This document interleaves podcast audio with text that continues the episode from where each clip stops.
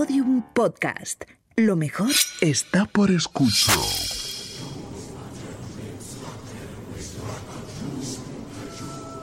Elena, en el país de los horrores. Con Elena Merino en Podium Podcast.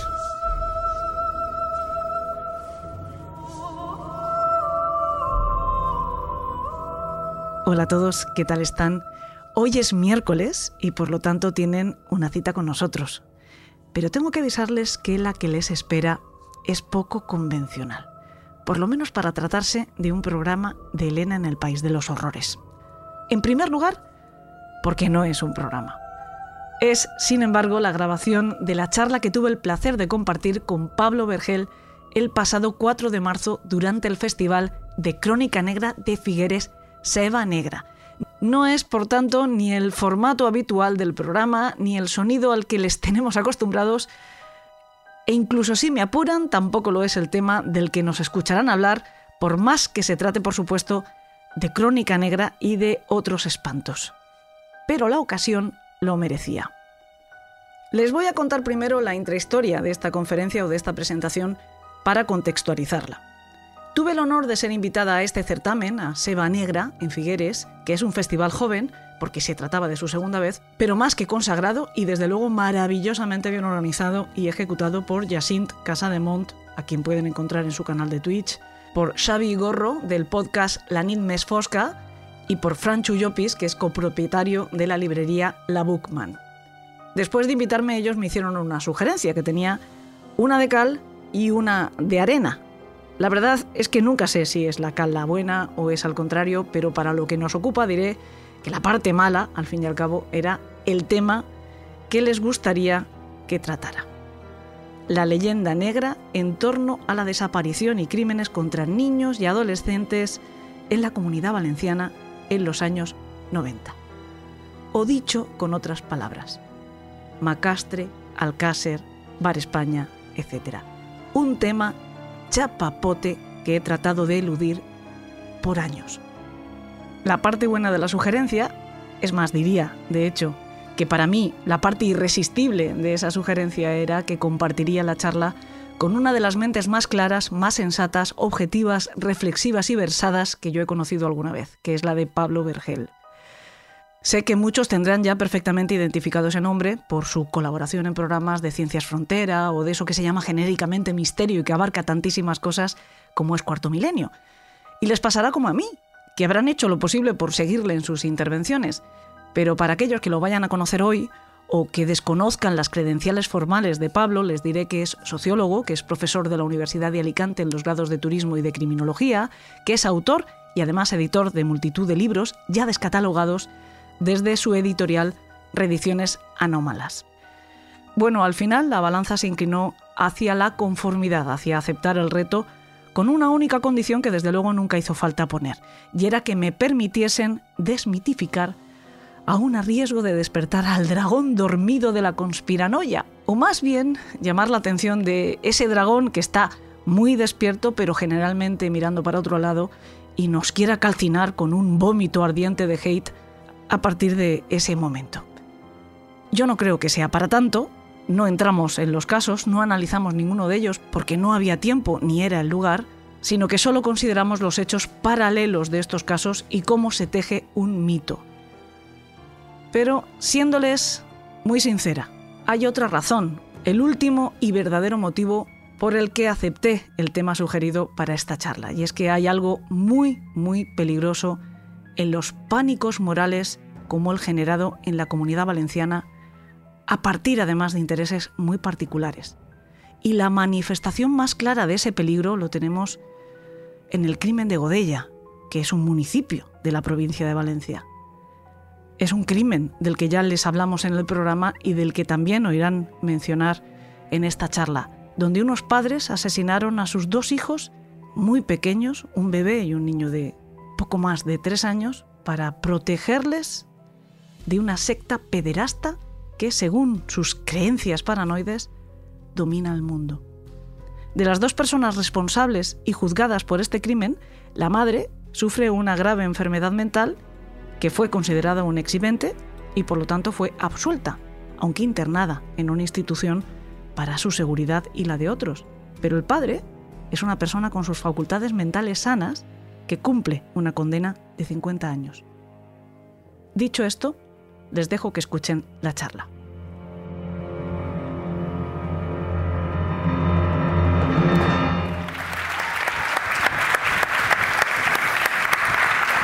quiero agradeceros a, la organización, a, a Yacine y al pueblo de Figueres eh, que nos hayáis invitado a este festival. Y la verdad es que nos hace mucha ilusión venir, aunque somos embajadores de, la tierra de Valencia, y también venimos un poco con la misión de desmitificar un poco cierta idea que a nosotros también nos ha parecido atractiva durante las décadas, que es la idea esta de Valencia de los 90. Y también vamos a hacer una deconstrucción un poco sociológica desde mi parte y criminológica desde la parte de Elena, para ver un poco, eh, un poco aprovechar Valencia como pretexto para explicar cómo funciona la idea de un pánico moral, una oleada mediática y cómo se genera alrededor de, ciertos crímenes una especie de leyenda o de mitología que a día de hoy sigue siendo eh, bastante...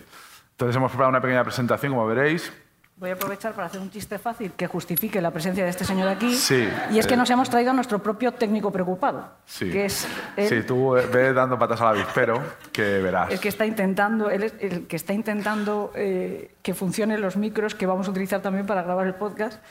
Y menuda pelea que lleva, pero bueno. Pero bueno, la, pregunta que os hacemos es si existe una leyenda alrededor de, la comunidad valenciana, ¿no? O sea, existe una leyenda negra.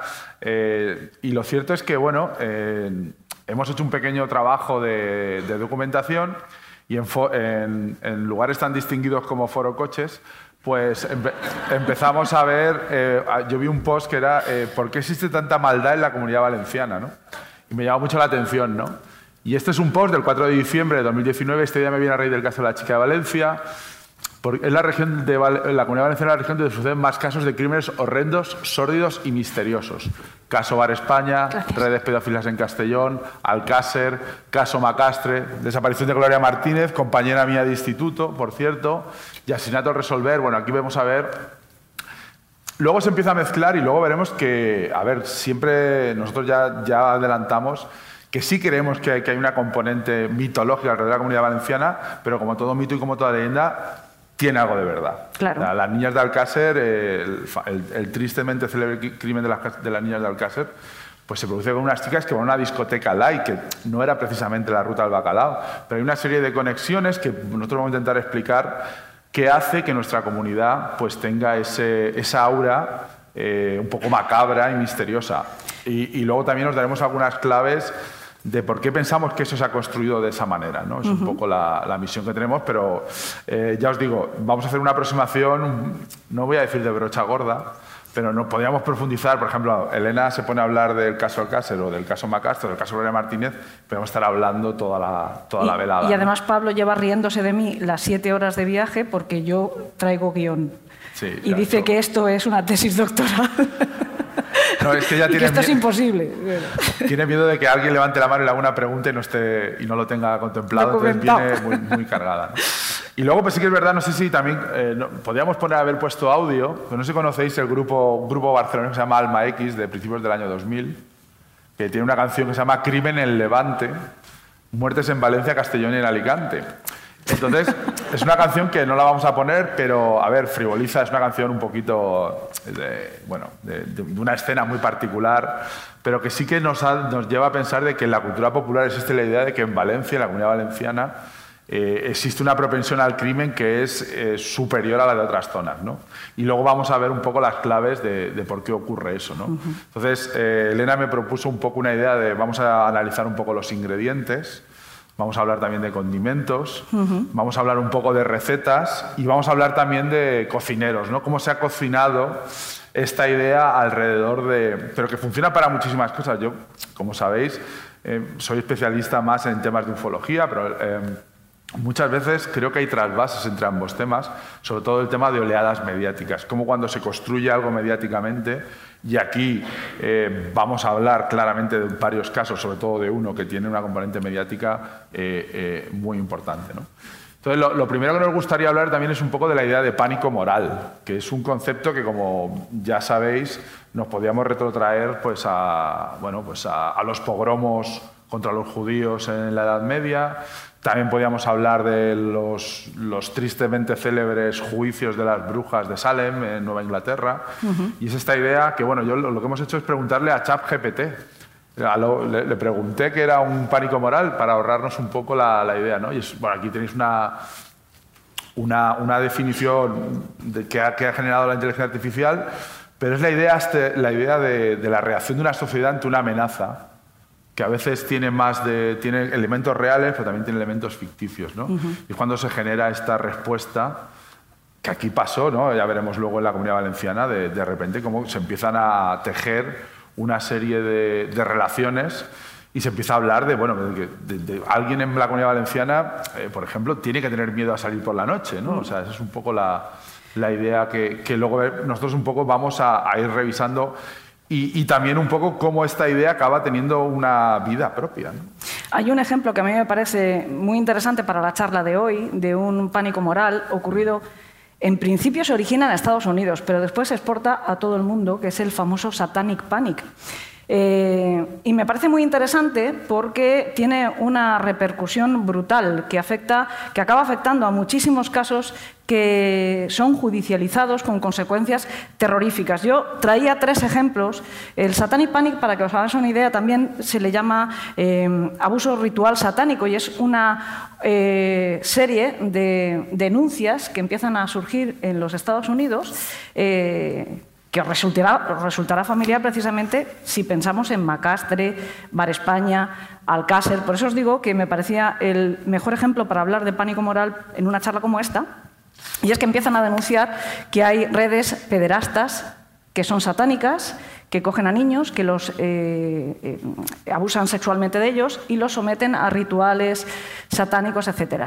Eh, en realidad todo empieza a partir de un libro escrito por un psiquiatra que somete a su paciente a una serie de técnicas que hoy, hoy por hoy están absolutamente denostadas, que son de recuerdo inducido, es decir, que a través de esas terapias que se acercan a la hipnosis, él, con una serie de preguntas, va induciendo, en principio sin querer, pero el resultado pues, es eh, Sí. terrible, Pero te refieres a, Michelle Remembers, ¿no? Sí, El libro. ujú. acaba induciendo una serie de recuerdos y esta mujer acaba contando que de pequeña tiene un trauma y por eso tiene la fortísima depresión que le lleva a consultar con este psiquiatra. Tiene un trauma porque su padre y su madre la sometía de pequeña a rituales satánicos sexuales que acaban con la aparición de la Virgen María y el Arcángel San Miguel, no sé qué pintaban en un ritual satánico, la verdad, ni por qué, eh, si el relato acababa así, se le daba verosimilitud. Bueno, a partir de ahí empieza una oleada donde un montón de personas en los Estados Unidos dicen recordar haber sido eh, sometidas a estos abusos cuando eran pequeñas y por el trauma haberlo olvidado. Todo esto, por supuesto, pasando por consultas, muchas veces de psicoterapeutas, bien intencionados, pero que sin querer acababan induciendo estos recuerdos. Los ejemplos que a mí me parecen, yo he traído tres, eh, vamos a pasar de puntillas porque si no, no nos va a dar tiempo a casi nada, que me parecen bastante sangrantes, son el de Paul Ingram. Paul Ingram eh, ha pasado 20 años en la cárcel porque sus hijas recordaron después de pasar por un campamento de cristiano eh, unas temporadas siendo adolescentes, gracias a la ayuda de un guía espiritual, acabaron recordando haber sido sometidas a rituales satánicos sexuales donde su padre abusaba de ellas, después amigos de su padre, donde incluso una de ellas dice haber sido embarazada por el padre eh, y después obligada a abortar, eh, con el feto haber hecho una serie de barbaridades. Bueno, os podéis imaginar. Este hombre es detenido y sometido a interrogatorio con técnicas similares y acabó confesando. Él confesó que no lo recordaba, pero que si su hija lo, lo decía, debía de ser así. Y estuvo 20 años en la cárcel siendo inocente. Pero este quizá no sea el caso peor. Eh, seguro que todos habéis oído hablar, y si no, es porque no sois oyentes de Elena en el País de los Horrores, y eso es muy malo. Eh, de los tres de Memphis, hay, no lo digo por el, por el podcast mío, pero sí que hay un True Crime en televisión que se hizo muy Paradise- famoso. la película Paradise Lost. También hay películas. Son tres chavales que han estado un montón de tiempo también en la cárcel, 18 años creo de media, porque en, en el pueblo donde ellos vivían, en Memphis, porque eran bueno, en el heavies. pueblo, en- no en el pueblo, en Memphis, eh, aparecen tres niños muertos en, en la ribera de un río y estos tres chavales, que eran tres adolescentes de Memphis, sí, heavies, sí. que vestían de negro y les gustaba la música eh, rock duro.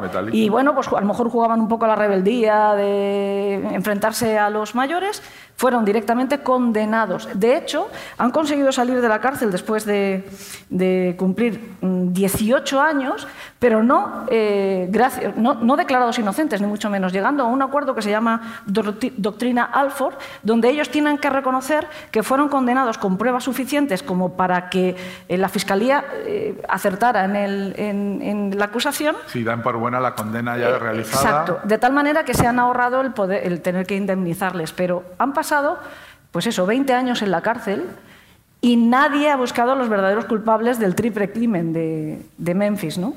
Y todo por el, el el pánico satánico. Con estos dos ejemplos yo creo que ya vamos servidos para entender no. a qué nos referimos Y- con y el pánico satánico. algún- Pero son cientos de casos, ¿eh? Si quiere tener una referencia más a la cultura popular, en la última temporada de Stranger Things hay un homenaje a toda la idea del Satanic Panic, que también tiene que ver un poco con la idea de los crímenes del rol. Sí, Que- efectivamente. Que, sí que es sí. verdad que en España hubo un caso legítimo de, de juego de rol. Legítimo y no. Y, y es verdad que ahí tenemos mucho que ver los medios de comunicación y ya no lo digo como periodista, lo digo como jugador- jugadora de rol. Sí, sí. Hermana de un jugador de rol que tuvimos que explicarle a mis padres que no teníamos intención de acabar con ellos mientras dormían. sí, sí. ¿sabes? Porque recuerdo que a partir de este caso, en el que el No, tipo, de hecho, lo que hace es un juego propio, que bueno, se puede parecer al rol más o menos, porque no era exactamente eso, eh, Sí, pero los se medios se- empezaron se criminaliza, a, informar. Se criminaliza un colectivo. Yo recuerdo una editorial del ABC perfectamente que decía: a la juventud española, a la, a la lacra del paro y el terrorismo se le ha unido el rol. Mm. Sí, sí. Yo, y yo me sentía alguien súper peligroso. Yo- ¿no? Que es algo que sentía- se ve muy bien en Stranger Things, como que parecen malotes. Yo que directamente me sentía carne de cañón porque eh, yo tenía libros de criminología por mi trabajo, era jugadora de rol y practicaba artes marciales, que era como la, el triunvirato. O sea, antes eh, la triada criminal era hacerse pis de pequeño en la cama, eh, hacer incendios y matar animales. Bueno, después era practicar artes marciales, tener libros de criminología. Ah, bueno, y de misterio también. Sí, sí. Si tenías de misterio, ahí, amigo, ibas para adentro, pero rápido. Y si encima vives en la comunidad valenciana, pues ya. Pues ya, o sea, Entonces, bueno, eh, la idea es un poco entender que es un pánico, un pánico moral, es esta idea de, de criminalizar. En este caso, pues eh, se, se genera una imagen alrededor de un colectivo o de una región, ¿no? Y vamos a hablar primero de, lo- de los ingredientes, ¿no? De lo- del- cuáles son lo- los ingredientes básicos para generar una oleada mediática alrededor de, de, por ejemplo, lo, lo que lo ocurrió en los años 90 en Valencia, donde, como hemos visto antes en el post, se empieza a generar una imagen eh, muy peyorativa y muy negativa de una región donde parece ser que bueno, no, todo el mal campa a sus anchas. ¿no?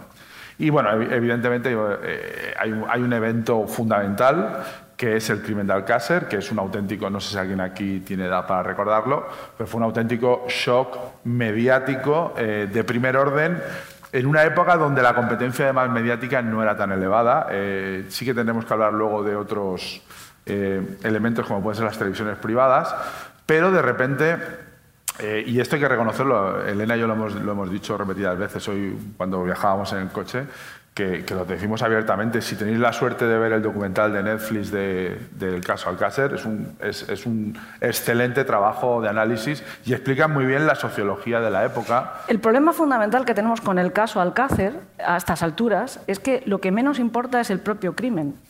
Todo el mundo está dándole vueltas y vueltas y vueltas y vueltas a lo que se ha producido alrededor del crimen y nadie le presta atención al crimen realmente. Por mucho que hay 100.000 investigadores espontáneos que dicen conocer, haber leído el sumario, tal.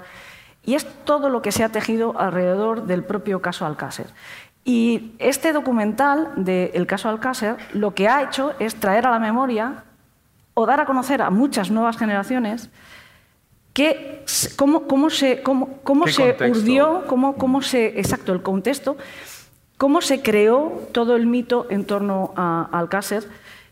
Y es muy impresionante. Yo lo, lo viví, además, mm, muy, muy intensamente porque a mí me pilló siendo estudiante de periodismo. De hecho, mi proyecto fin de carrera se, eh, se hizo en torno a, no tanto Alcácer, pero sí al reality show que nace en España precisamente en torno al caso Alcácer. Y es mucho decir esto que estoy diciendo, pero es así, está perfectamente comprobado. Eh, Alcácer es el el caso que da sentido a la vida de muchísima gente a partir de entonces y desgraciadamente, desgraciadamente toda esa gente que sigue viviendo en torno al Alcácer y que está obsesionado con el Alcácer, por mucho que digan que su motivación son tres niñas víctimas de un odioso crimen, lo que menos le importa es esas tres niñas, lo que más le importa es su propio ego. Lo siento, lo, digo y lo afirmo eh, con absoluta seguridad. No es el crimen más espantoso, si es que se pudiera hacer un ranking, que yo creo que no se puede hacer, un crimen es espantoso en cualquier sentido. No es, o sí, es uno de los más espantosos que hemos tenido en España, pero no es el primero. Es el primero que es cubierto en directo, en directo con, una, con, un, afán eh, terrible, con una competencia brutal, con todas las televisiones eh, privadas intentando ser las primeras. Y por eso Alcácer es lo que es, es el mito que es hoy en día.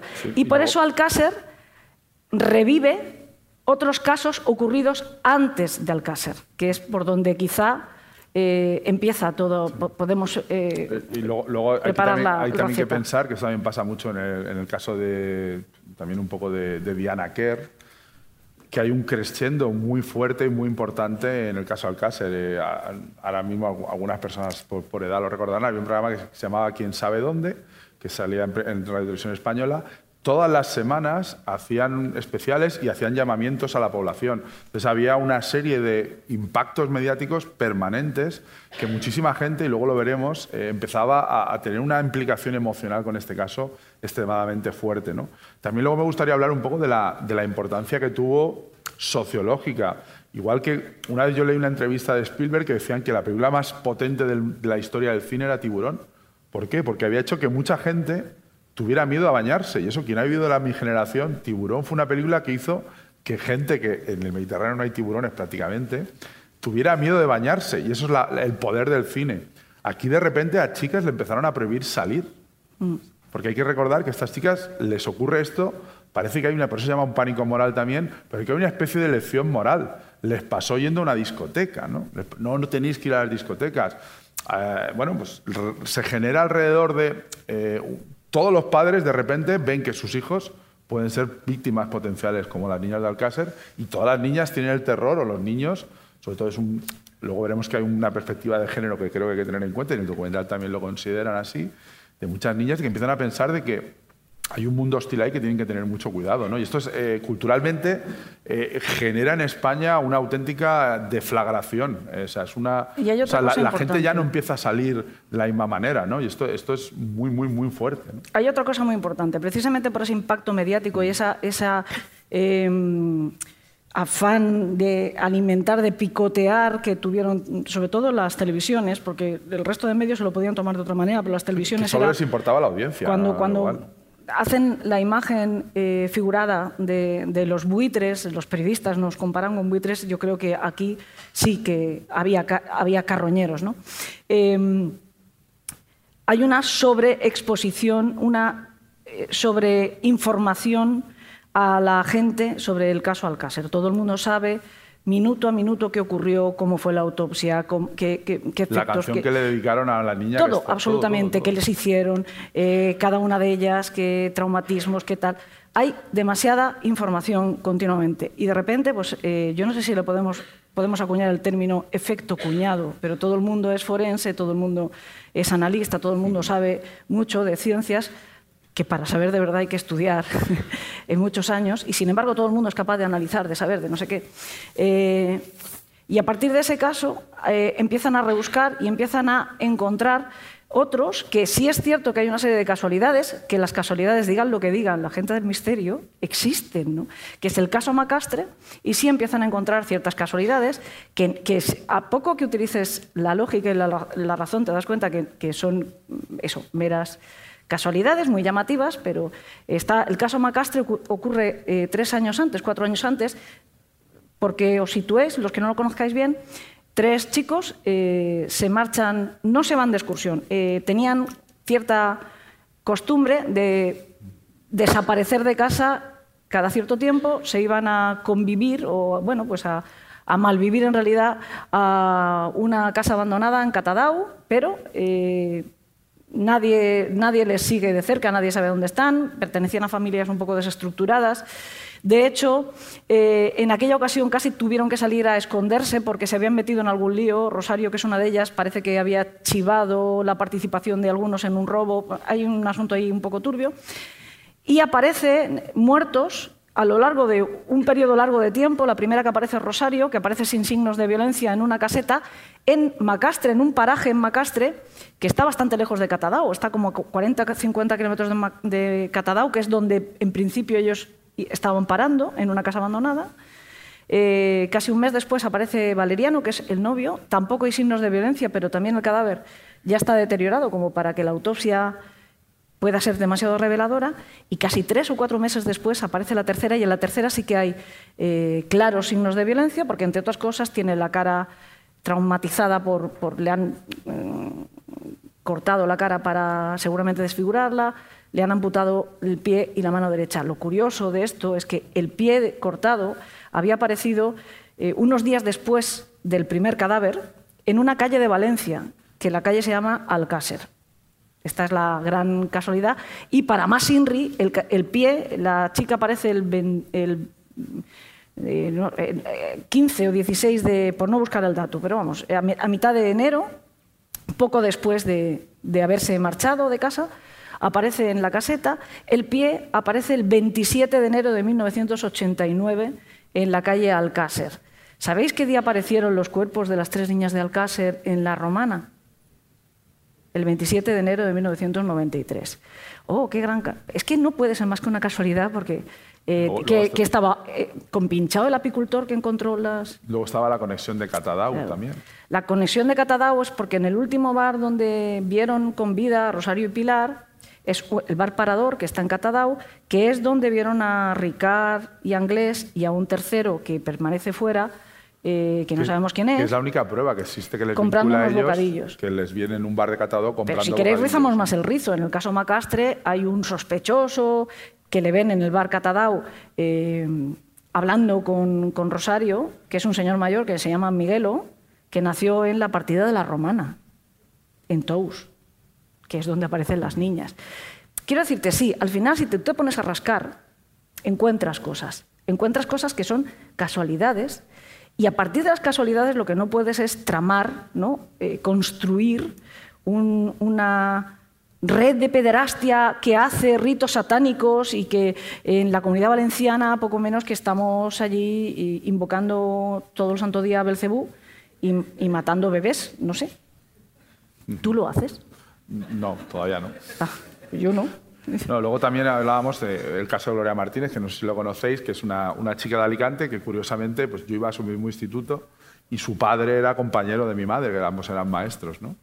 Y es una chica que también, eh, en circunstancias también muy extrañas, aparentemente se fuga de una clínica donde estaba ingresada por un trastorno de ansiedad.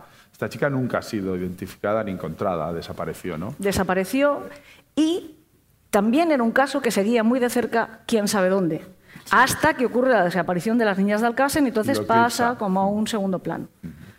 Pero también es un caso que durante un tiempo tiene a toda España. Tenemos que pensar que quién sabe dónde es un programa con una audiencia que hoy por hoy ninguna televisión sueña o aspira a tener. Estamos hablando de millones de personas delante de la tele y, y, durante el tiempo que fueron tres meses desaparecidas las niñas de Alcácer, las niñas de Alcácer eran nuestras hermanas, nuestras primas, nuestras hijas, nuestras nietas, toda España amaba a esas niñas, buscaba a esas niñas, quería que esas niñas aparecieran. Toda España. Yo siempre lo recuerdo porque yo, yo, era una persona que veía quién sabe dónde, era un programa que me, fascinaba y, mucha, y recuerdo perfectamente en un programa que empezaron a recibir noticias de que las estaban viendo en Granada. Empezaron una avalancha de llamadas de que estaban, y ya casi el programa acabó concluyendo de que debían estar en Granada porque la gente estaba llamando sin parar, diciendo que estaban viendo, habían visto un grupo de tres niñas eh, por la zona de Granada. Bueno, todo el mundo sabe cómo acabó esta historia tristemente, pero yo estoy convencido de que la gente creyó verlas, porque toda España anhelaba encontrarlas y se habían convertido ya en un mito.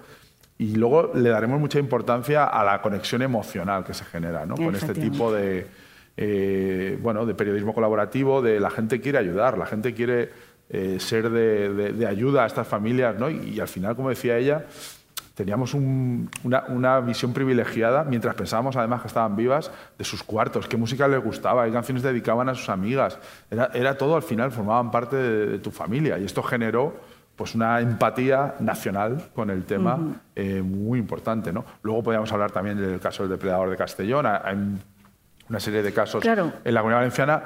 En pero- aquellos años había una serie de casos que efectivamente la policía estaba investigando y tú buscas ahora mismo crónicas de entonces y encuentras mucha crítica en la crónica periodística hablando de casos abiertos sin resolver. Lo que no es lo que no hacemos es terminar el seguimiento de esos casos porque muchos de esos casos posteriormente sí fueron resueltos. Pero si tú te centras a leer el periódico de, de de marzo del 93, igual Sonia Rubio, casos que todavía estaban pendientes de resolución, te aparece pues, eh, no sé cuántos casos sin resolver en la Comunidad Valenciana. Por, eso hemos resaltado Macastre, eh, Macastre, que está, no está resuelto, Alcácer, que está resuelto, pero la cultura popular dice que está resuelto en falso. Y, y bueno, hay un debate legítimo. Y sobre todo porque hay una teoría que es defendida por el padre de una de estas niñas, y es que eh, la resolución oficial, que es que Antonio Anglés y Miguel Ricard mataron a las tres niñas, ¿no? secuestraron, torturaron y mataron a las tres niñas, no pudieron ser. Porque en palabras textuales de Fernando García, esos mindundis no pudieron acabar con la vida de mi hija. Esos mindundis. Aquí estamos viendo también clarísimamente una falta de aceptación del padre a, a- que ese final eh, que él quería dignificar a- a- el final que tuvo su hija. ¿no? Necesitaba que su hija hubiera muerto por una razón de mayor peso que no Estado, que dos hecho, de hecho, psicopatones. ¿no? sádicos eh, hubieran hecho lo que hicieron, ¿no? la barbaridad que hicieron.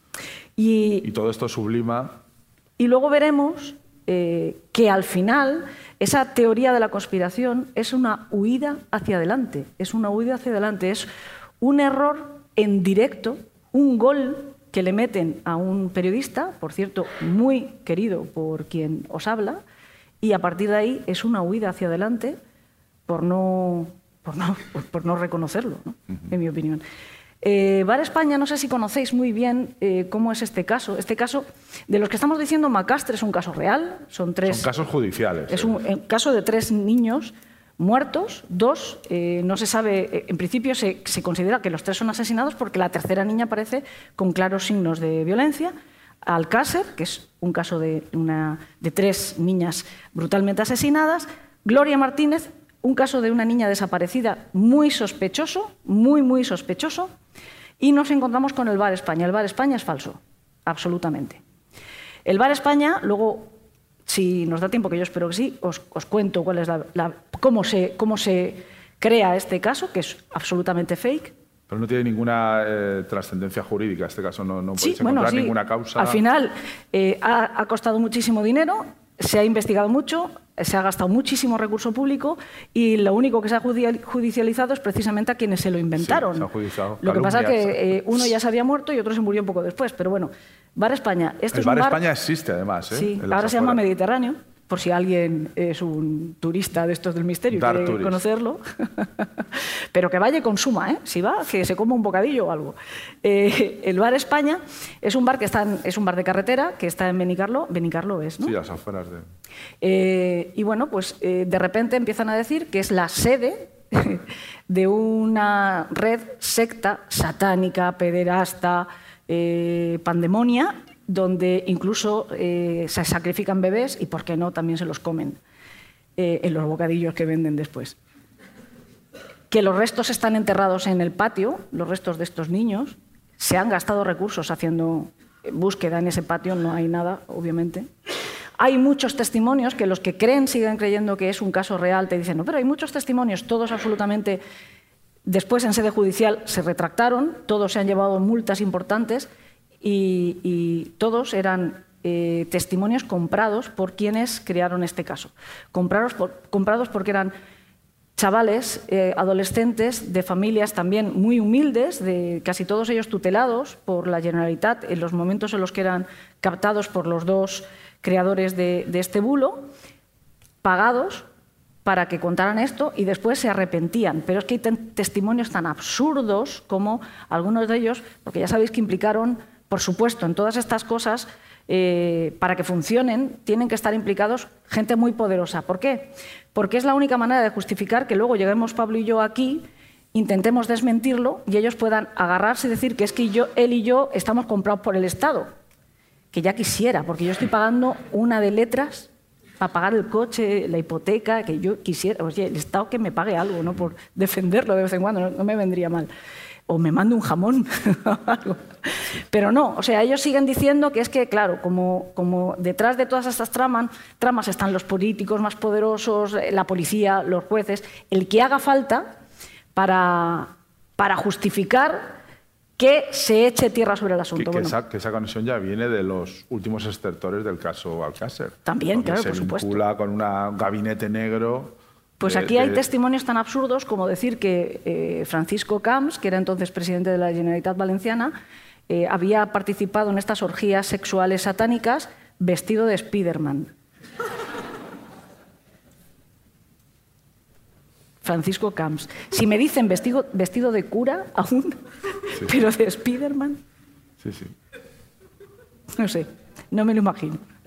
No, no, bueno, es que es un totum revolotum donde tiene cabida cualquier eh, figura, ¿no? De la. Pero era, el añadido es lo que le da el, absurdo completo, ¿no? El vestido de Spiderman. Bueno, pues ese, el, el, Bar España. Sí, luego volveremos un poco, ¿no? Ahora vamos a hablar un poco también de, de los condimentos, ¿no?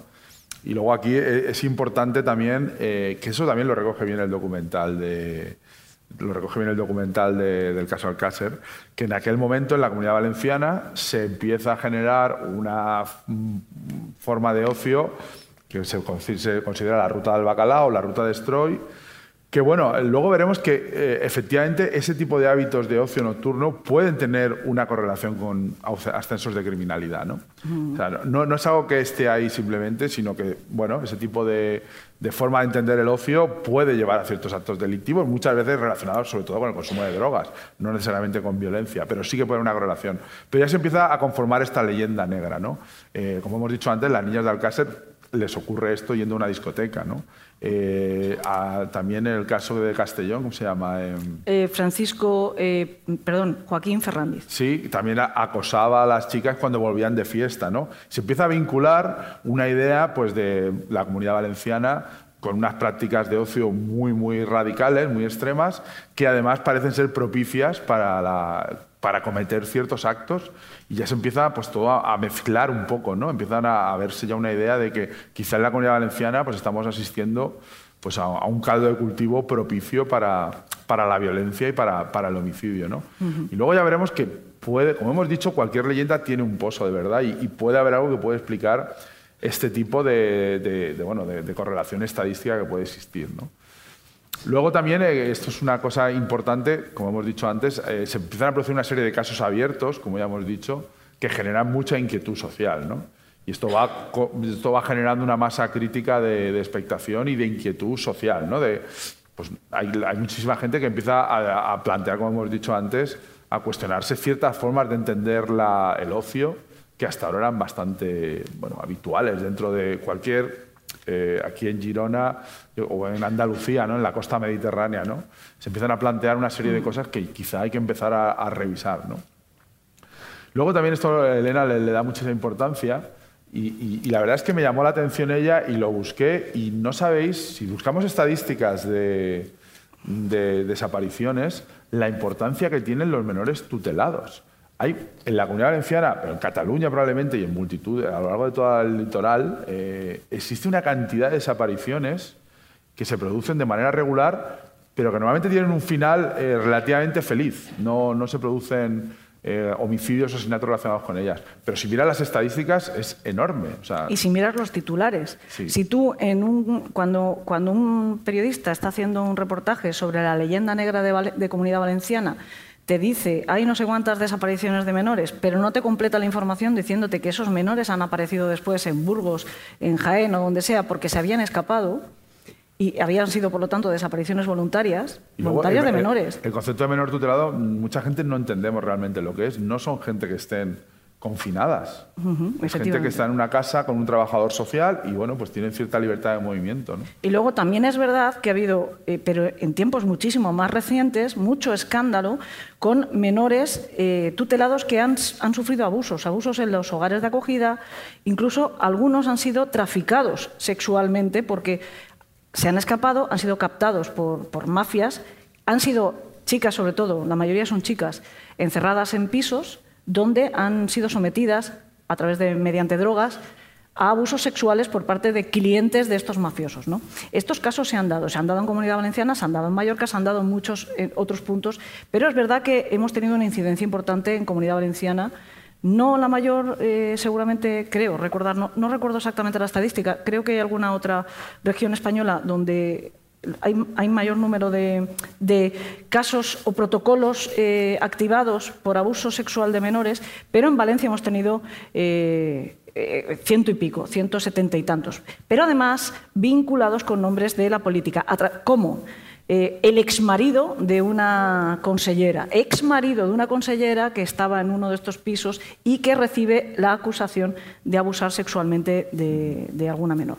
Entonces, claro, ahí tenemos el vínculo necesario, igual que hay un caso muy Eh, importante de una red de pederastia estadounidense en los años 70 más o menos, donde eh, ha pasado la historia por tener metido poderosos, etcétera, porque había dos funcionarios, dos funcionarios públicos en la lista de, de esta red de pederastas, dos funcionarios públicos. ¿Qué pasa? Que es verdad que se tiró tierra sobre el asunto y esto permite, cuando tú tratas de ocultar una mala praxis, Aquí estás dando, la falta de transparencia siempre va a permitir, esa opacidad siempre va a permitir que se genere una leyenda negra porque tendemos a terminar, a completar eh, la historia que nos falta, ¿no? Y bueno, pues todos tenemos un poco un puntito conspiranoico, ¿no? En general, todos tendemos a pensar mal. De hecho, hasta el refranero lo dice, piensa mal y acertarás. Sí, pero en el caso de los menores tutelados, que si veréis en ciertos medios de comunicación se utiliza como arma arrojadiza, existe eh, la- popularmente no existe una no una conciencia muy clara de qué significa ser un menor tutelado, ¿no? Y muchas veces pues se generan una serie de ruidos que también van eh, magnificando un poco el asunto. vamos a hablar del modo, sí, perdón. Quiero mencionar nada más que de otros casos que hemos eh, considerado, por ejemplo, condimentos, hay un caso de una chica asesinada en Vétera que está sin resolver. En principio no tiene absolutamente nada en común con los casos anteriores, salvo que está, que ocurrió en, Comunidad Valenciana y que es joven, tiene veintipocos años. Y hay otro caso que a mí me llama la atención porque eh, al final fue calificado como una muerte accidental, pero ocurr- ocurrió en Castellón. Eh, había al principio como cierta desavenencia entre la opinión de los foneses y la opinión de la Guardia Civil. Fue sometida a dos, eh, a dos autopsias. En Valencia parecía que se encontraba ciertos indicios de criminalidad. En Madrid se determinó que había sido muerte natural por accidente de tráfico.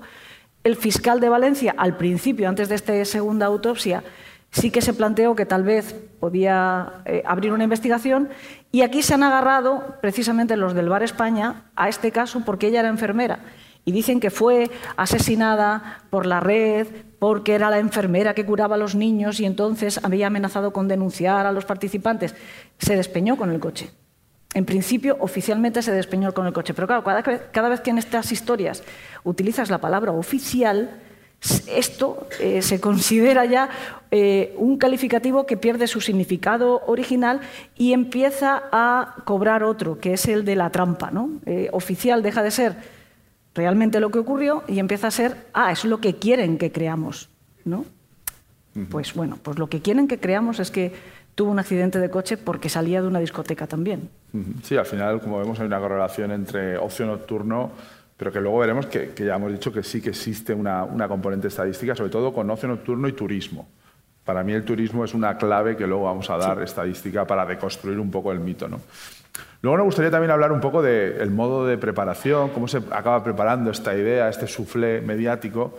Y luego es muy importante lo que se llama el síndrome de la mujer blanca desaparecida, que recientemente, bueno, en el caso de las niñas de Alcácer, como lo hemos dicho, eh, en Estados Unidos sobre todo hay sociólogos que han estado estudiando que existe una gran eh, relevancia cuál es el perfil de la persona que fallece o que desaparece y el eco mediático que causa, ¿no?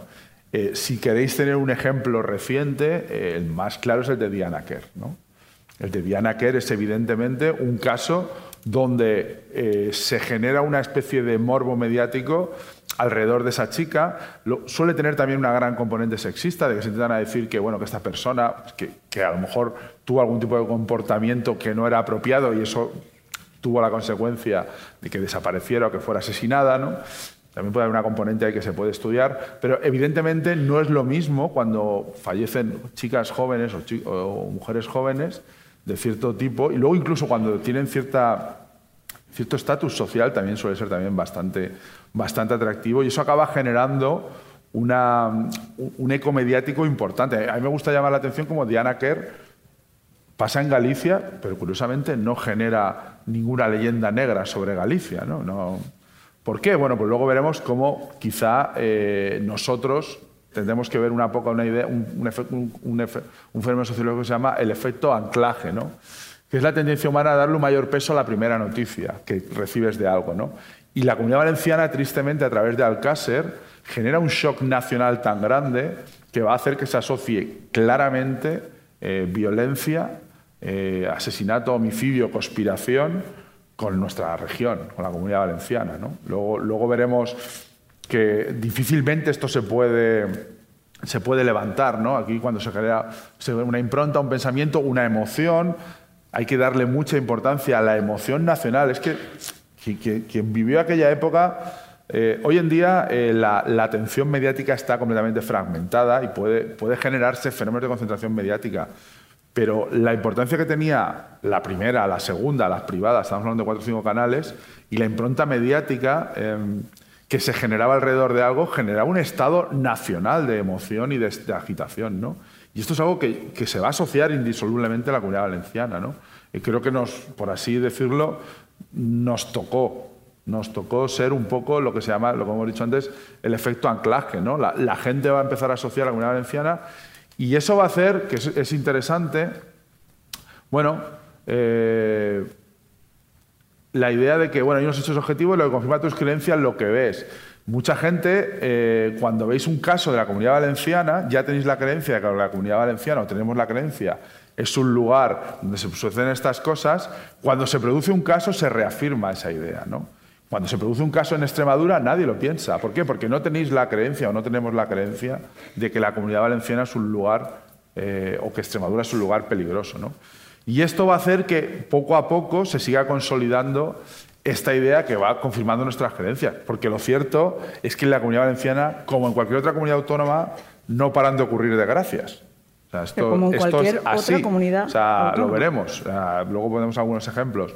Pero sí que existe esa idea, ese San Benito, mm. que ya difícilmente vamos a poder... Eh, eh, y luego en nosotros en sociología se estudia mucho, son los, prejuicios regionales o sociales o raciales, tienen un peso importante. ¿no? Y aquí ya veremos, bueno, luego vemos también otras ideas. A mí, para, mí una de las claves es la palabra creencia. Eh, todo lo que tiene que ver con, con, la teoría de la conspiración en torno al Cáser que incluye y está necesariamente unido a Bar España, Macastre, todo este totum revolutum que estamos contando aquí, este escenario que os hemos presentado, es una creencia, se vive como una religión, es una nueva fe. Entonces, no hay quien combata la fe, no puedes enfrentarte a la fe, tú no puedes hacer que alguien que es católico deje de serlo, presentándole la lógica, eh, eh, la lógica, digamos, racionalista. O, la estadística, que luego eh, veremos. No puedes. Eh, con el tema de, de, esta conspiración no puedes.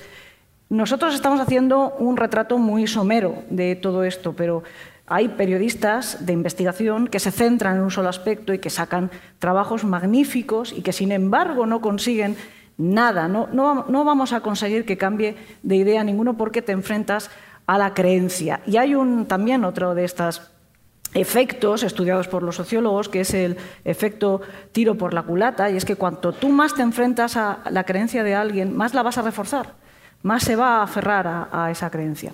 ¿Cómo se retroalimenta esto continuamente? Bueno, pues en la época actual es muy fácil. Primero, la famosa eh, posverdad, la, época de la, eh, eh, la, era de la posverdad en la que estamos instaladas. Y es que ahora mismo la verdad no existe, ya los hechos no importan, importa lo que tú creas. Si yo lo creo, es verdad. Los hechos no nos importan. Y esto funciona muy bien en la era de Internet, la era digital. ¿Por qué? Porque casi toda, casi toda la información que recibimos la recibimos a través de redes sociales, del periódico, de lo que nos rebota. Y el algoritmo sabe jugar con esto. Entonces nos va a alimentar continuamente de acuerdo con nuestras creencias, con lo que nosotros consumimos. Nos rebota una y otra vez informaciones que van a reforzar lo que nosotros pensamos. No nos va a permitir ver otras, eh, otros puntos de vista. No nos lo van a permitir. ¿Por qué? Porque al final hay un interés comercial en todo esto, obviamente.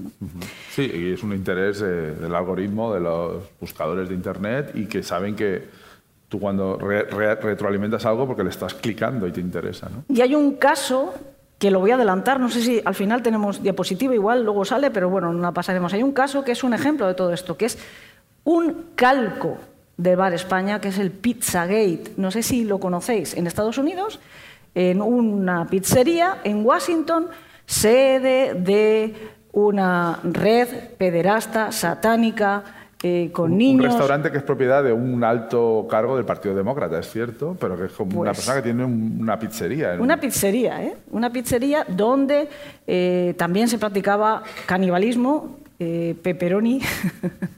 Las pizzas de pepperoni, a saber. No, y aparece un señor un día con, con una ametralladora. Bueno, vinculan a esta red a Hillary Clinton y todo empezó porque eh, se introdujo la idea en el foro adecuado, rebotó a una, a una mujer que difundió, sacó esa idea de ese foro adecuado, que es un foro con una ideología muy concreta, la sacó de ahí, la metió en Facebook, en Facebook en Twitter, en Twitter, boom, viralización. ¿Y el, eh, cuál fue la consecuencia? Que un tipo... Un señor de Carolina del Norte... Cogió el coche, se marcó no sé cuántas horas con una ametralladora, se plantificó en la pizzería y se lió a tiros. Afortunadamente no mató a nadie, afortunadamente. Luego se descubrió que detrás de, toda esta, de todo este lío, de toda esta viralización de un bulo como el de Pizzagate, había eh, grupos de poder partidarios de Trump porque además las encuestas hasta entonces le daban eh, como ganadora a Hillary Clinton y de repente gana Trump, todos nos quedamos sorprendidos. Grupos de poder, también grupos rusos, que entonces eran amigos de Trump, eh, y muchos bots, muchos bots. Es decir, que no es espontáneo el fenómeno. Eh, esto de no, esto ocurre porque al final algo de verdad habrá, no, no es, no es cierto. Al final lo que hay es intereses siempre. Hay intereses políticos, económicos, etc. La cantidad de memes que recibimos, daos cuenta que seguramente son memes que rara vez van en contra de lo que vosotros pensáis. Seguramente reforzarán una idea que vosotros tenéis. La gente que piensa a lo mejor que los extranjeros eh, no pagan nunca, que todos les favorecen a los extranjeros y los extranjeros llegan aquí y nos quitan el trabajo, van a recibir noticias de eh, fulanito, tal, le ha quitado el trabajo, eh, estadísticas. Todas las noticias van a ir de acuerdo con esa idea y buscan radicalizarnos. Buscan radicalizarnos. Y es la posverdad. Y con este tema hay una frase muy famosa que todos habéis oído informalmente que se llama ver es creer, ¿no? Hmm. Pero hay gente que está empezando a decir que en el mundo actual creer es ver. Exacto. O sea, ya no es necesito ver algo para creerlo, sino si creo voy a acabar viendo o voy a acabar reconfirmando mis creencias. Eso es un poco lo que, lo que ocurre en este caso, ¿no? que eh, como dice eh, como dice Elena, eh, es absolutamente fútil intentar desmontar ciertas creencias. Es, inútil desmontar ciertas creencias. No, no, vale la pena, sino que incluso es hasta contraproducente. ¿Cuál es la solución? Bueno, pues crear relatos alternativos que sean más interesantes, pero tampoco es fácil. Y luego también es importante hablar, que esto yo sé que a Arena le encanta, no se ha visto esta serie, eh, que es un gran homenaje a, los podcasters y a la idea de que todo nos pasa, si quien haya visto Crims, quien haya la, la Nit Fosca, la Hora Fosca, Elena de los Horrores, yo creo que todos los oyentes albergamos la esperanza de resolver el caso. ¿No? Eh, tenemos ahí esa... Vamos a darnos cuenta, ¿no? Vamos a obtener el clip. Yo conozco gente que ha ido, y ella también los, conoce, conocemos a gente que ha ido al, al, paraje donde se produce el, triste caso de, de, Alcácer a investigar a día de hoy, ¿no? Incluso no, no, pero es que lo peor de todo es que han encontrado, han encontrado huesos todavía, o sea que luego es que vemos que a veces todavía hay gente que alberga, pero es que incluso parece ser que hasta tienen, pueden tener algún punto de razón, ¿no? En Estados Unidos nos habéis oído hablar del famoso caso del Golden State Killer, que una señora eh, empezó a investigar unos casos muy, muy inquietantes de un violador y un asesino en serie en Estados Unidos y, era una periodista y al final se empecinó y creó una idea sobre ese caso y una señora filtrando con las páginas de... Sabéis que en Estados Unidos la gente tiene... Todo el mundo en Estados Unidos tiene un antecesor indio, ¿no? Siempre toda la gente está buscando sus orígenes y la gente vuelca mucha información sobre su ADN para encontrar, pues esta señora ha descubierto al Golden State Killer utilizando las páginas de gente que vuelca el ADN, encontró un match y poco a poco lo han encontrado. eh, Sí, y ya los ves, o sea, detectives de salón. Tenemos de- el fenómeno pero- del periodismo ciudadano. Pero que en este caso incluso fue así, o sea que es que el periodismo de salón, el periodismo ciudadano, que nosotros todos que somos espectadores, nos está convirtiendo también en actores de, este, de esta situación. ¿no? Pero hay una diferencia. La sociedad norteamericana sí, sí está acostumbrada a esa sobrecarga de información sobre los crímenes. Aquí no. Aquí se ha liado parda cuando ha pasado. ¿no? Es, es así. Y, yo no creo que sea algo bueno. Creo que deberíamos de tener mucha más información los propios periodistas y nos evitaríamos muchas cosas. El periodismo ciudadano mm, básicamente es que hay una cosa que es maravillosa y al mismo tiempo, como todo, tiene un lado oscuro. Y es que la democratización de los medios ha hecho que cada uno de nosotros podamos tener en casa una radio, una tele o un periódico. Y además internacional, de tirada internacional. O sea, yo empecé a hacer el podcast de forma absolutamente independiente y ya me podían escuchar en todo el mundo. Porque yo lo subía a iVoox y alguien en Rusia me podía pinchar y escuchar. Y a mí no me costaba dinero, ni al oyente le costaba dinero. Menudo altavoz. Y si tenías una cámara, pues tenías YouTube, que es lo mismo exactamente, ¿no? O si tenías un blog, también podías poner ahí tus cosas. Esto, es, como os digo, es algo maravilloso porque democratiza los medios. Pero ¿qué ocurre? Que al mismo tiempo la espontaneidad de este periodismo ciudadano, que es muy bien intencionado y muy legítimo, también hace que mucha, mucha gente bien intencionada y legítima eh, clone informaciones que no está contrastada, que no, que no ha utilizado un método de investigación adecuado y, por lo tanto, Y que apelan más a su emoción como investigador, más que a la y que sirve como lógica, de lógica bulo. instrumental y judicial Claro. que hay que seguir. Y al final, pues a lo mejor estás difundiendo un bulo, consagrando un bulo y haciendo que se mitifique y que sea imposible ya eh, sacarlo. Y, y no pasaría nada si no tuviera consecuencias. Eh, de nuevo, creo que me. No sé si tenemos diapositiva de esa, si no, pues bueno, no pasa nada. Consecuencias que ha podido tener la leyenda negra de Comunidad Valenciana. ¿Solo tener mala fama? No, no creo que haya bajado el turismo en nuestra región por la leyenda urbana.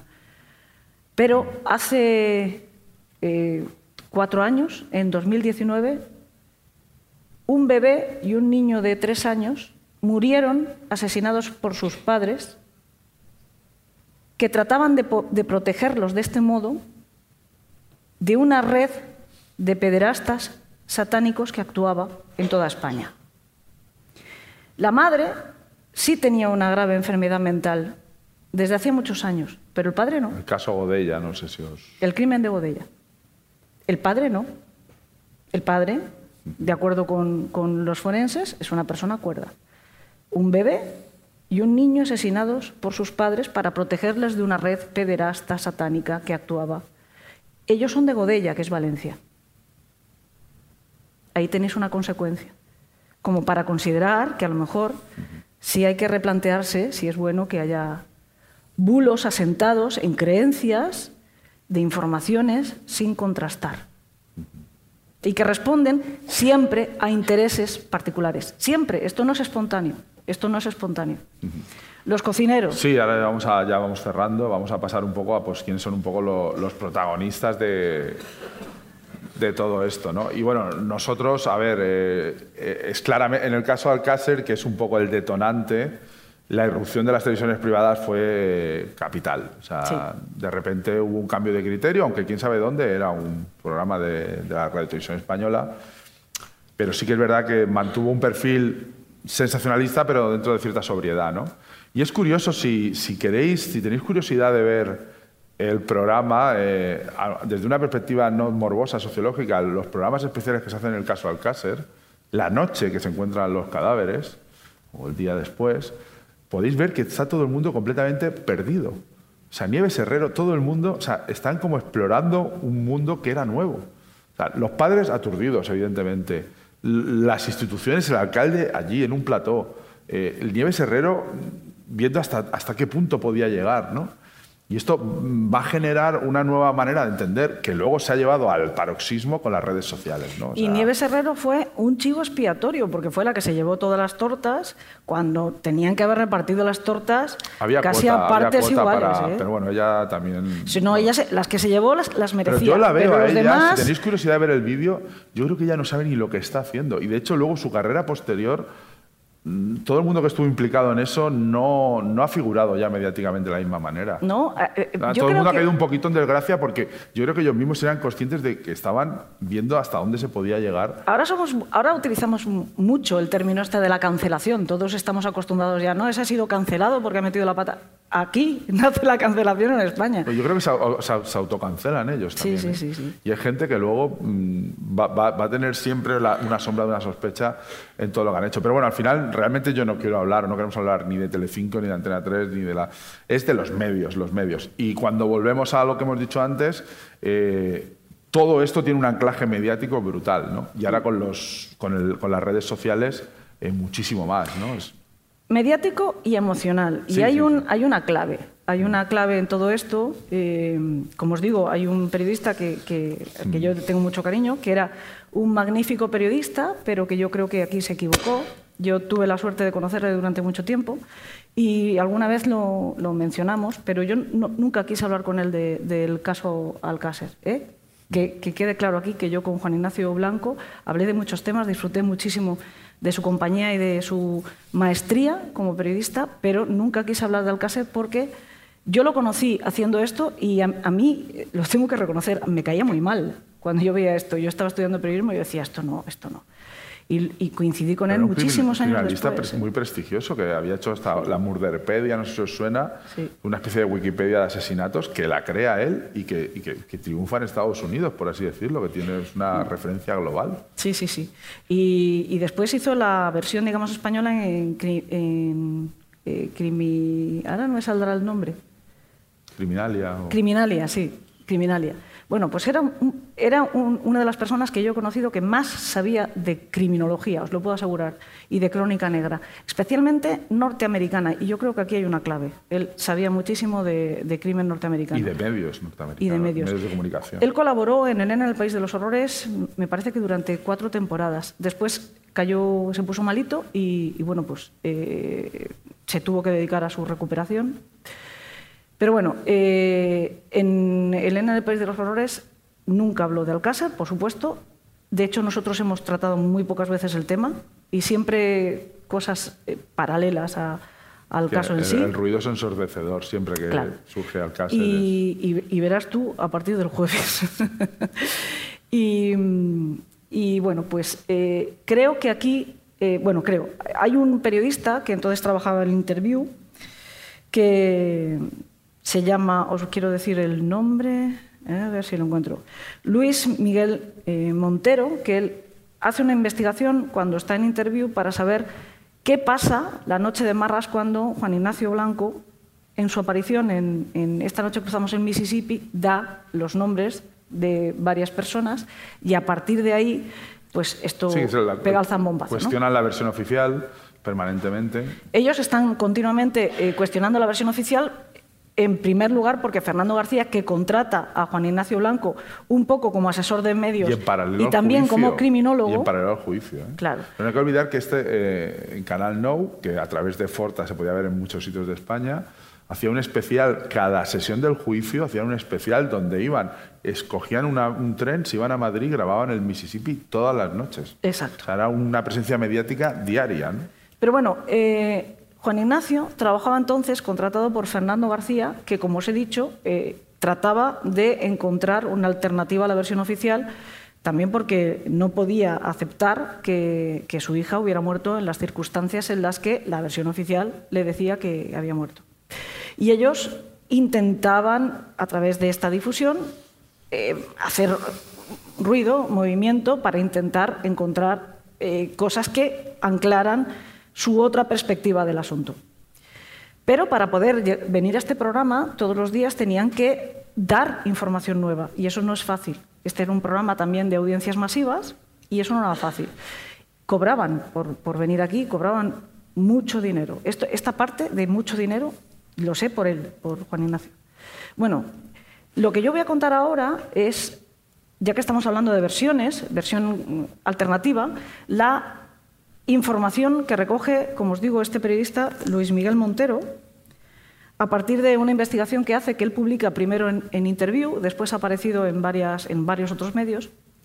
Y es que eh, poco, eh, él acude a este, a- eh, en aquella sesión a- al Mississippi sin mucho más que contar. Iban un poco a dar más vueltas sobre las, eh, lo que ellos entendían que eran contradicciones o incoherencias que eh, encontraban la, en el sumario. autopsia, eh, Exacto, el sumario que Fernando había conseguido, enajenado en el abogado. Nos vienen a decir que vayamos, ¿no? Ah, vale. Bueno, pero recibe una llamada. Recibe una llamada estratégicamente hecha poco antes de tener que entrar en plato. Y en esa llamada a Juan Ignacio se le da una información que es la que él pregunta, pero esta información la han dado ya a otros medios. Como os digo, era un periodista muy veterano y sabía muy bien lo que hacía. Si tú cuentas algo que ya ha sido contado en otro medio, tú no estás incurriendo en un delito, porque ya lo ha contado otro. Tú puedes hacer eco de lo que ya ha sido contado por otro medio. En todo caso, el que la ha pifiado es el anterior, ¿no? Eh, y le dicen que sí, que lo que él va a decir lo han contado ya en una radio de una Valencia. filtración. Y entonces él, en directo, en este programa, da una serie de nombres del famoso clan de la Moraleja. Y cuenta, pues lo que cuenta la, la versión conspiranoica que ellos defendían. Y es que hay un grupo de muy poderosos que utiliza este tipo de actos, como los que hicieron con las niñas, como una especie de, de, em, ceremonia de Ritual. compromiso ritual en una sociedad, una especie de sociedad secreta, que es, eh, si todos participamos en este crimen, todos estamos atando un compromiso porque ninguno nos vamos a poder delatar. No, no hay mayor compromiso que eh, participar en algo tan brutal. eh, nos acabamos de hacer una hermandad inamovible. Eso junto con algo que a mí me parece descabellado y es que uno de esos nombres es un psiquiatra que fue también eh, gobernador civil de Alicante, por cierto, volvemos a Comunidad Valenciana, y fue eh, director general o, o subdirector general de la Policía Nacional, que es Alfonso Calvé, eh, que, que era terapeuta de Felipe González y que dice que se ha inventado una terapia, terapia de orgía sexual mm, sádica, para aliviar el estrés. Jolín, aprieta una pelotita de estas de goma, ¿no? Bueno, él suelta esta bomba. Y, claro, inmediatamente se querellan contra él. Y además recibe una llamada, y eso lo reconoce eh, Juan Ignacio en sede judicial después que él recibió la llamada, del hermano del que estaba detrás de esta, de esta creación, eh, para decirle, pero ¿cómo se te ocurre decir eso? Que mi hermano se lo ha inventado para vengarse de estos tres porque le han estafado en, un, eh, en la venta de un edificio. Es decir, que al final un tipo que se siente estafado por el clan de la moraleja se inventa todo esto y se lo filtra a Juan Ignacio para castigar a aquellos a los que, eh, que consideraba que le habían estafado y que además uno de ellos decía estar liado con su mujer. O sea, fijaos toda la historia. No quiero dar más nombres porque me parece marear la perdiz y dar nombres de personas que no Elena, tenían ninguna implicación. Todo esto generará que Juan Ignacio Blanco vaya, porque no es capaz de retroceder, de hacer una vida hacia, hacia adelante con el famoso vídeo SNAF. Exacto. Un vídeo que nadie ha visto, que... Bueno, Carlos Bustos dice, me informa, Parece ser que, que en un podcast... eh, hay un vídeo por ahí que circula, pero que no sería el famoso vídeo pero que no circula porque lo habríamos visto alguien, porque aunque sea un vídeo fake que dicen que es una recreación de lo que él de- describía haber visto en ese vídeo, primero lo que él decía que se veía en ese vídeo es imposible de recrear. O sea, te tienes que gastar una pasta en maquillaje Sí, y en no, no actores, tiene- eh, en dobles Pero hay, de un- hay un personas vídeo hipotético SNAF que nunca su- su- No hay vídeo, no hay, no, no, eh, Juan él- Ignacio Blanco dijo que cuando solo saldría a la luz cuando él muriera, porque tenía, tenía, tenía miedo por su vida. Mm, Falleció tristemente y nunca... y- Sí, además él contaba que su mujer había sido secuestrada, que era como su seguro de vida. Pero bueno, en realidad ese vídeo nunca nadie lo ha visto, nunca eh, lo verá nadie seguramente. Él también contaba que se lo había puesto en manos no- al no ministro de exista, Interior. Probablemente no existe. Claro. Y que el ministro de Interior, por proteger a todos los poderosos que aparecían ahí, en fin, volvemos a lo mismo, ¿no? Siempre que hay poderosos, y en el vídeo había lo más poderoso que hay, eh, claro, pues se tira tierra sobre Era el un, asunto. era un crimen de Estado. Exacto. Bueno, pues esta es eh, la investigación que hace este otro periodista de, de Interview y que dice que es así como se crea el crimen de. O sea, toda la, la trama alternativa de Alcácer.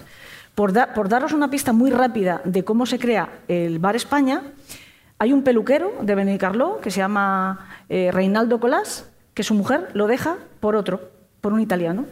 Y él se cabrea tanto, tenía problemas mentales y problemas de alcohol, se cabrea tanto que obliga a sus dos hijas pequeñas a denunciar en el juzgado que habían sido violadas por el italiano.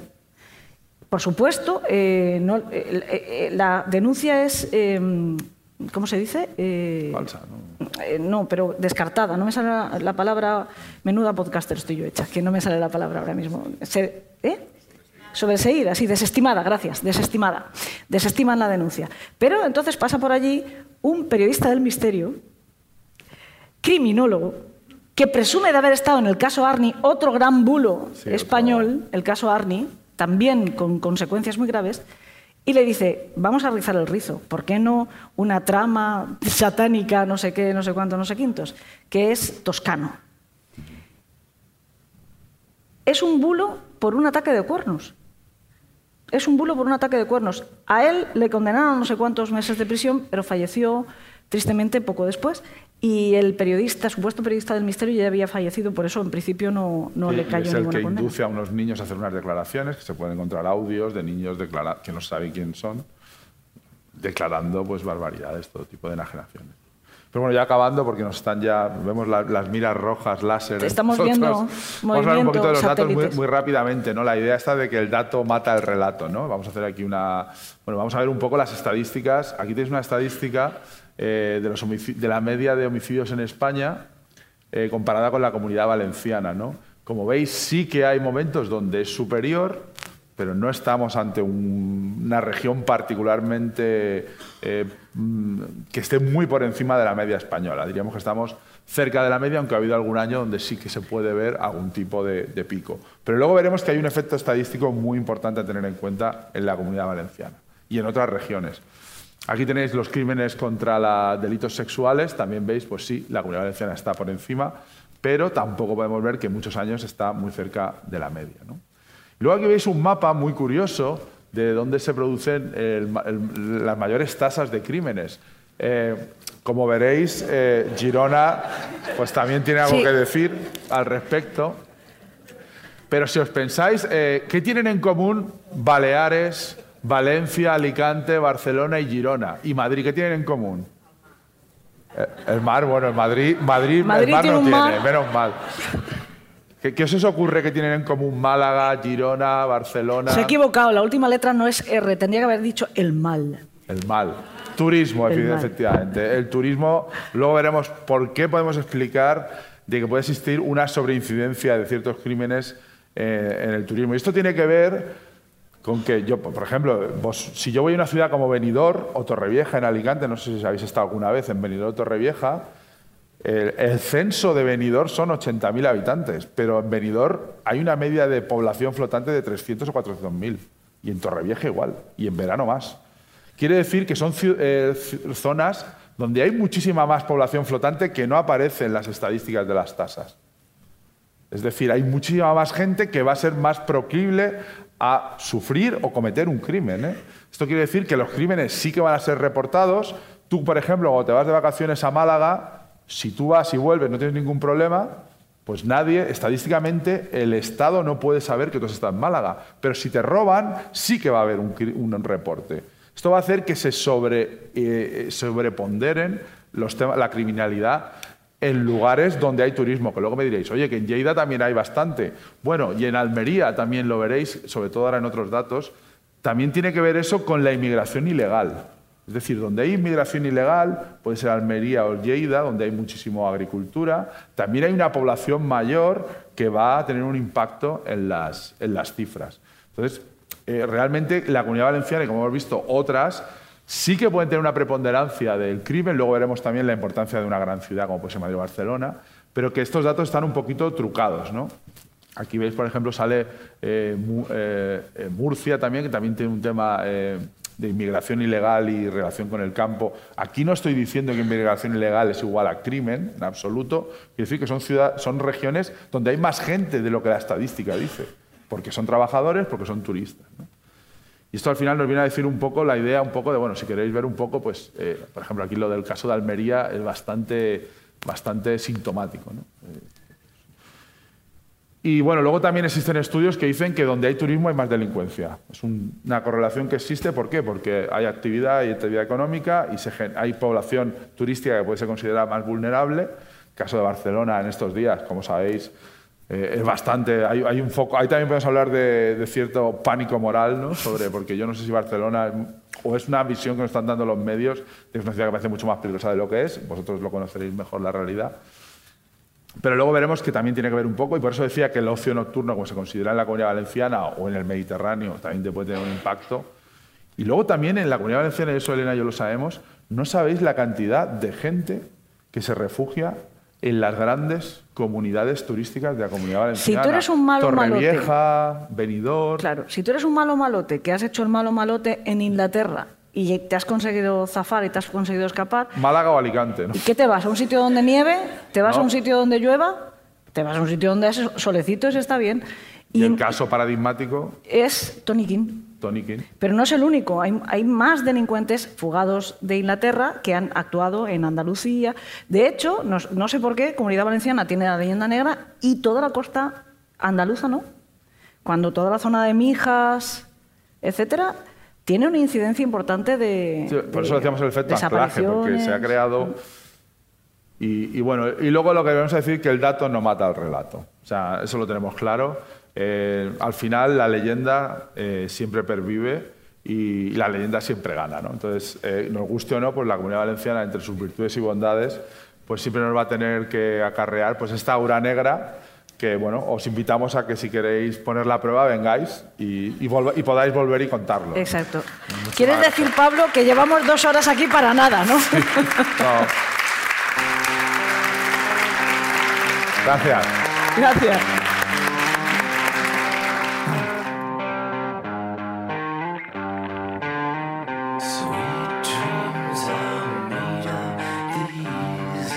Asumo que es imposible, como dicen los especialistas, hacer que nadie cambie sus creencias. Tampoco lo pretendo. Sería quizá manipulador.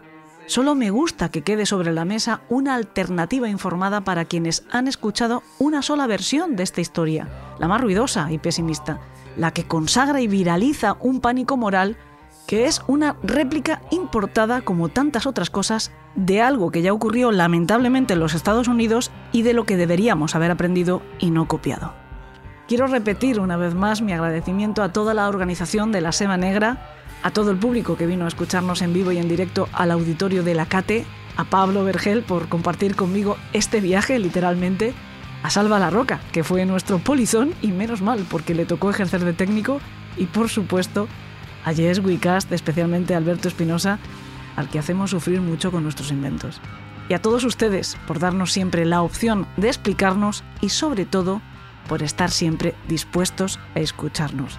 El programa de la semana que viene ya saben que solo lo podrán escuchar en iVoox y en Apple Podcast por suscripción de un euro y medio al mes aproximadamente. Suscríbanse, exploren todos nuestros contenidos, los que no conocen todavía, son cerca de 500 programas ya que están a su disposición ya les digo que solo por un euro y medio durante todo un mes les da tiempo a probarnos y si quieren repetir o quedarse. Si lo hacen, pues nos escuchamos dentro de siete días. Hasta entonces que tengan dulces sueños.